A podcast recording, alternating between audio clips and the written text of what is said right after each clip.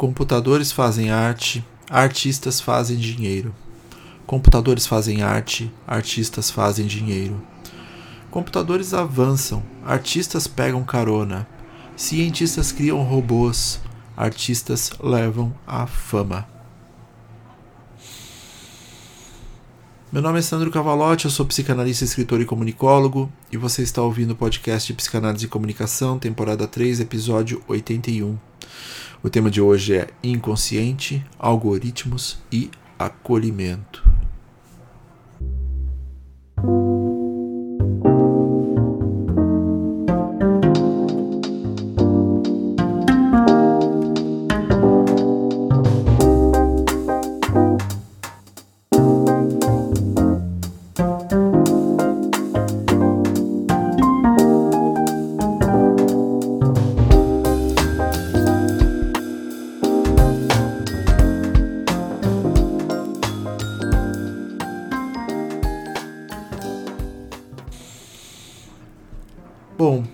Tudo, acho que é importante falar um pouco sobre o episódio passado, onde o texto apresentado foi gerado por uma AI. No caso, o ChatGPT. E a pergunta barra pedido para ele foi: desenvolva um texto para o tema inconsciente e algoritmos. E o que ele montou foi um amontoado de conceitos, frases prontas e dinâmicas pré-concebidas. Algo bem pasteurizado mesmo, porque pelo menos na atualidade, é isso que uma AI faz, seja no texto, seja em imagens, seja em vídeo. O próprio termo inteligência artificial é um pouco exagerado para o que tal mecanização digital faz. Não me leve a mal, eu acho fenomenal até, mas pelo menos até o momento, a aplicabilidade é bem restrita a essa organização de elementos textuais, correções, respostas, construções básicas para operacionalização de demandas de composições. Por exemplo, é uma ferramenta incrível para alguém que tem que desenvolver posts de redes sociais, ou textos que visem ranqueamento no Google, ou coisas relacionadas a engajamento, porque é isso, a linguagem da IA e a linguagem da, dos aplicativos, dos sites, das redes sociais, eles conversam entre si. Sim, e sim, é uma ferramenta de simplificação do trabalho braçal, cerebral, em muitos momentos, não necessariamente de inteligência. Assim como todas as outras tecnologias desenvolvidas a partir da Revolução Industrial. Mas eu acho legal ir por esse caminho falar um pouquinho dessa tal revolução. Mas o que foi essa Revolução Industrial? De uma forma bem simplificada, lá pelos idos de 1800, começaram os grandes movimentos de mudanças para a mecanização de processos de fabricação de produtos com o uso de tecnologias em desenvolvimento. Então a ideia era construir mais fábricas, era construir processos que poderiam deixar o ser humano é, com mais qualidade de vida. O crescente uso de máquinas tirando o trabalhador dos processos braçais dava esse direcionamento de que faríamos mais uso da nossa mente e não do nosso corpo Poderíamos inclusive nos cuidar melhor. Claro que o trabalho artesanal se perdeu aí, mas ele se reinventa e encontra outras estruturas de consumo posteriormente. Mas o fato é que as máquinas vieram para que pudéssemos ter mais tempo conosco, com os que nos cercam e com melhores relações com a saúde física e mental. Se você quiser saber um pouco mais sobre Revolução Industrial, tem um vídeo no, do Nerdologia que vou colocar na descrição caso vocês queiram saber um pouco mais. Entretanto, com tudo isso posto, veio também o capitalismo, que é basicamente grupos burgueses pequenos, mas que dominam a estrutura econômica e que querem dominar o lucro em função do aumento dessa carga de trabalho, da perda dos direitos e do aumento da carga de trabalho para a base da cadeia de produção. E uma parte aqui, antes que o medo do fantasma do comunismo apareça aí para alguém que esteja ouvindo, é importante saber que esse é um contexto histórico de ambos os conceitos. E tal abuso das estruturas trabalhistas estão intrinsecamente ligadas às novas formas de sofrimento. E grande parte do enfrentamento da clínica psicanalítica tem a ver com isso. Depressão, ansiedade, excessos, burnout, narcisismos exacerbados tivemos é, há muito pouco tempo é, um momento na, nossa construção subjetiva em que muitas pessoas estavam se matando. Assim, não é à toa. Sabe? Tudo isso tem a ver com o adulto que estará no setting analítico contemporâneo. E as fundamentações do sofrer, por mais que tenham raízes infantis, elas são intensificadas e solidificadas nas experiências adultas. E o trabalho é parte essencial de tal experiência. Portanto, não há como dissociar o avanço tecnológico dos novos discursos em clínica. Pode ter certeza de que Freud não imaginava a incidência que o celular tem em nossa vida. Mais ainda que nos tornaríamos passivos diante das necessidades das grandes corporações tecnológicas. Os excessos, mais uma vez, são parte integrante do sofrer. E na atualidade, há muita gente querendo lucrar demais em cima de gente que está trabalhando demais sem receber o que deveria. E como eles fazem a manutenção disso? Construindo discursos paralelos e intensos sobre o do it yourself. Você pode ficar milionário se seguir somente esses passos. Invista, compre, ou trabalhe enquanto eles dormem. Enfim, acho que tem bastante material sobre isso nos episódios, mas é sempre bom lembrar. E se você tem a intenção de construir uma clínica focada em saúde mental, você tem que começar a ler as coisas como elas são. Por exemplo, ler leituras do tipo 1% mais ricos do mundo detém dois terços de toda a riqueza mundial. Isso é sofrimento puro dentro do contexto da psicanálise. No Brasil, essa desigualdade é ainda mais enfática e nem chegamos a falar sobre racismo envolvido, nas falhas da tal meritocracia, entre outras coisas. É, gente, se vocês pretendem se tornar psicanalistas, precisam olhar as coisas da perspectiva econômica também. Porque é isso é parte inerente dos discursos dos analisantes, portanto, menos política partidária e mais política social, ok? Enfim, mas o que seriam as tais novas formas de sofrimento? Eu gosto muito da forma que a psicanalista Julia Kristeva, em seu livro As, Doen As Novas Doenças da Alma, organiza o raciocínio sobre a psicanálise ortodoxa e a contemporaneidade. Um dos trechos, num dos trechos do livro, ela fala: quando não está sob os cuidados da droga, você tem nas imagens o curativo afoga no fluxo da mídia seus estados de alma, antes que formulem em palavras. A imagem tem o extraordinário poder de captar suas angústias e seus desejos, de controlar-lhes a intensidade e suspender-lhes o sentido. A coisa anda sozinha. A vida psíquica do homem moderno situa-se entre os sintomas somáticos, doenças, hospitais e a transformação dos desejos em imagens devaneios diante da televisão ou telas. Em tal situação, ela se bloqueia, inibe-se, morre. Mais do que uma modificação ou uma nova variante do ópio do povo, essa modificação da vida psíquica prefigura talvez uma nova humanidade, a qual terá ultrapassado com a complacência psicológica a inquietação metafísica e a busca de sentido para o ser. Não é fabuloso que alguém se satisfaça com uma pílula e uma tela? Portanto, deixar de estudar os efeitos da comunicação e da linguagem no processo psicanalítico é, por si só, um direcionamento ao acolhimento falho, porque eles caminham junto com a evolução tecnológica. Eles são uma própria tecnologia. A linguagem na figura do imaginário simbólico real lacaniano, por exemplo, é parte constituinte do nosso inconsciente.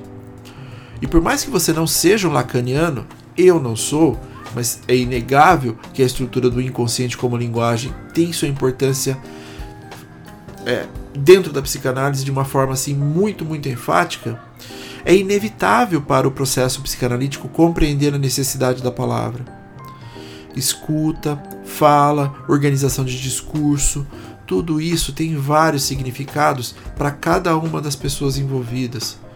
Cada palavra pode significar uma coisa agora e daqui a pouco outra completamente diferente.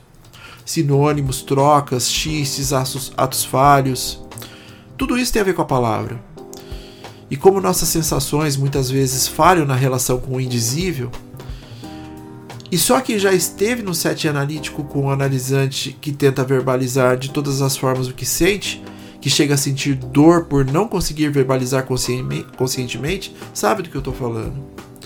É aí que entra o choro, a expressão, as formas não verbais de expressão, a palavra além do verbal. E a tecnologia nesse perrengue todo? É só tela, é só jogo, é só gratificação, é só comparação. É isso tudo e muito mais. E tudo isso é linguagem. Quando a Mila mandou o tema inconsciente algoritmos lá no Instagram, eu na hora pensei como uma IA faria um texto sobre o assunto. E ela fez exatamente o que eu achei que ela iria fazer: juntar conceitos para elaborar um raciocínio com começo, meio e fim. Tem algo de errado nisso? Não. E a tecnologia pode sim nos beneficiar de várias formas. A construção desses textos simplificados que possam nos dar auxílio no dia a dia é um deles. Afinal, de que adianta ficar pensando em estruturas criativas se o algoritmo dita o que vai ser ou não relevante? E tal algoritmo tem regras muito específicas. Quem conhece o SEO, System Engine Optimization do Google, sabe do que eu estou falando. Você tem que se adequar às regras, senão você é literalmente irrelevante. Então, onde há espaço para a espontaneidade, para a criatividade, para um debate real de ideias, da reelaboração de conceitos? E é aí que a AI falha, pelo menos nesse momento da humanidade. O de não conseguir emular conceitos humanos tão importantes como a curiosidade, por exemplo. E isso tem a ver com vários pontos, inclusive com as experiências que temos durante nosso desenvolvimento. Pois a IA sempre vai fazer algo que é inerente a ela. Ela emula tudo que adquire em termos de conhecimento. E o que seria esse emular? Em sua etimologia, tentar superar ou igualar-se a, competir, rivalizar-se a, ou então esforçar-se para a realização de um mesmo objetivo. Portanto, a IA sempre será um simulacro de humanidade. Graças a Jean Baudrillard e seus simulacros e simulações, temos esse maravilhoso termo que provoca a organização dos signos, significados e símbolos na relação do homem com o mundo. E, claro, com seu próprio inconsciente o filme Matrix bebeu demais nesse conceito. Isso faz todo sentido quando pensamos no Deus ex machina, ou de uma forma mais direta, o Deus surgido da máquina. Mas isso já está presente entre nós, esse Deus surgido da máquina. Na figura das redes sociais, da internet em si, dos aplicativos que nos escravizam, nos tornando subservientes às suas necessidades de obtenção de dados barra lucros. O novo Deus é a tecnologia. Somos mais dedicados a ela do que qualquer outra representação na história da humanidade. Isso tudo é muito recente. A internet foi criada no final dos anos 70, mas seu grande status de necessidade diária só foi alçado no meados dos anos 90.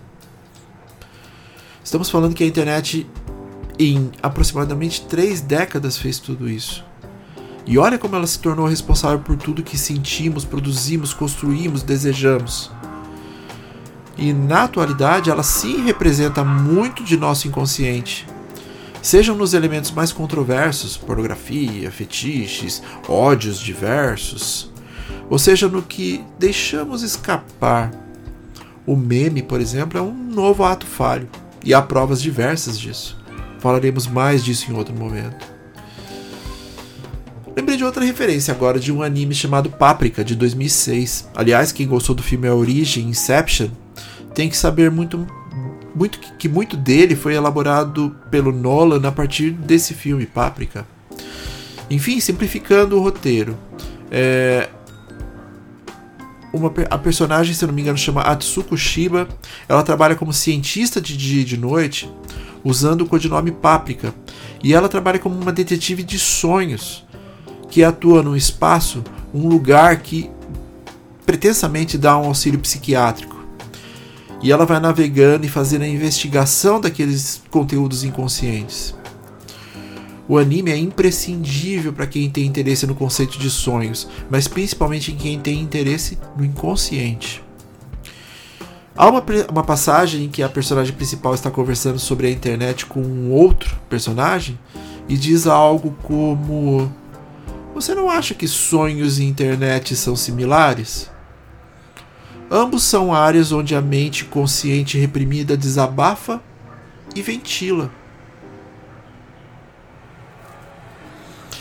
E como os algoritmos tratam essa quantidade absurda de informação? Como dados. Há uma distância gigantesca entre chamar algo de inteligência só porque ela tem desenvolvido uma organização de conceitos e nos entrega algo no qual possamos estabelecer uma dinâmica de simplificação de trabalho Teoricamente, tal espaço de tempo disponível deveria ser dedicado a nós mesmos, aos nossos parceiros, às nossas necessidades pessoais, ao nosso desejo. Mas o resultado disso é somente mais trabalho, mais hora extra, mais angústia, mais novas doenças da alma. O que deveria nos tirar de uma rotina estafante, segundo a lógica capitalista, faz com que tenhamos que trabalhar ainda mais para um grupo muito pequeno de pessoas Portanto, há uma subversão no caráter originário da tecnologia. Se é que ele foi pensado em nos dar mais espaço para nós mesmos em algum momento. Pior ainda, as redes sociais nos tornaram tão necessitados dela que, nos momentos de descanso, nós pegamos o celular para ficar nas próprias redes sociais. Ficamos viciados nesses microestímulos, pois nosso cérebro adapta sensações de prazer proporcionados pela rede. Já falamos bastante disso nos outros episódios. Mas o que Páprica estava tentando dizer é que nós trazemos muito desses conteúdos inconscientes na maneira que a gente é, reorganiza algumas relações que temos com as redes sociais.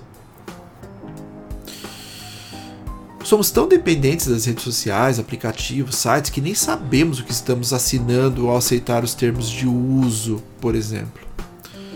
Esses termos de uso são impostos para nós pelas grandes empresas de comunicação e geralmente é um aceito ou não aceito, mas se você tentar ler o que está escrito ali, são páginas e páginas e páginas e páginas e páginas, e isso é feito dessa forma para que a gente realmente não leia e só aceite.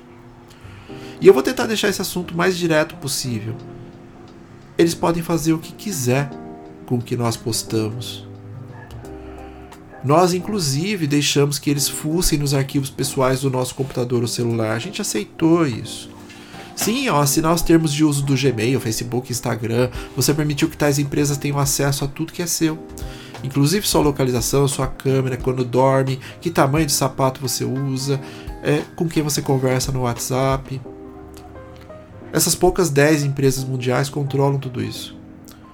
Por isso a importância da regulação nas redes, mas isso é um assunto para um outro momento. Tem um documentário muito bom, vou deixar na descrição também sobre os termos de uso. Portanto, seguindo para o final, porque esse episódio deve ter ficado gigantesco, mas talvez tenha sido um dos mais legais por aqui, podemos expressar muito do nosso inconsciente pelas redes sociais, claro que sem perceber. E conforme a referência de Páprica, também falamos muito através dos nossos sonhos, inclusive os que atravessam para a tela a partir dos nossos dedos em direção ao teclado. Isso gera dados para as empresas controlarem esse conteúdo. Portanto, o que nos faz sofrer, o que pode ser algo que estava guardado há décadas em nosso íntimo, nossos medos mais intrínsecos, nossos desejos mais perversos, nossas tristezas mais dolorosas. Tudo isso nas mãos de máquinas controladas por humanos sedentos de poder, pois dinheiro eles já têm. E a IA na atualidade é o que foi mostrado no episódio anterior, um amontoado de conceitos que podem ser cruzados, sim, mas ainda sem um raciocínio é, próprio. É um raciocínio linear que objetiva dar respostas, o que é o oposto da psicanálise que trafega pelas idas e voltas, curvas e retas, não há passado, presente nem futuro, só há o indivíduo e a linguagem. A psicanálise versa em buscar muito além das respostas, mas auxiliar o ser a fazer perguntas mais consistentes e que tenham a ver com a sua singularidade. Não há respostas genéricas e pasteurizadas, há apenas um ser humano tentando se entender com seu sofrimento. Partimos do pressuposto de que o indivíduo já é um emulante. O que queremos é saber se ele quer ou não se tornar um ser diligente de seu próprio desejo, seja ele qual for.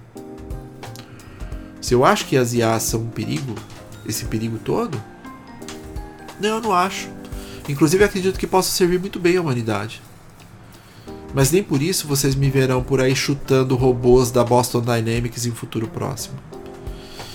Mas é inegável que as empresas, as grandes empresas, elas, as empresas focadas em inteligência artificial estão de olho na psicanálise. Exatamente pelo conceito de inconsciente estar tão associado à construção de uma mente. Vamos dizer que o consciente, de alguma forma, a tecnologia já tem. O grande dilema é construir esse espaço que Freud constituiu como um lugar psíquico e não anatômico, com conteúdos, mecanismos, energias específicas que regem nossas vontades de forma subjetiva de acordo com o nosso desejo. Porque, por enquanto, a humanidade está brincando de ego e superego com a IA. Veremos quando eles estiverem dispostos a bancar o id nessa dinâmica. Aí, meus amigos, veremos realmente para onde estaremos nos direcionando.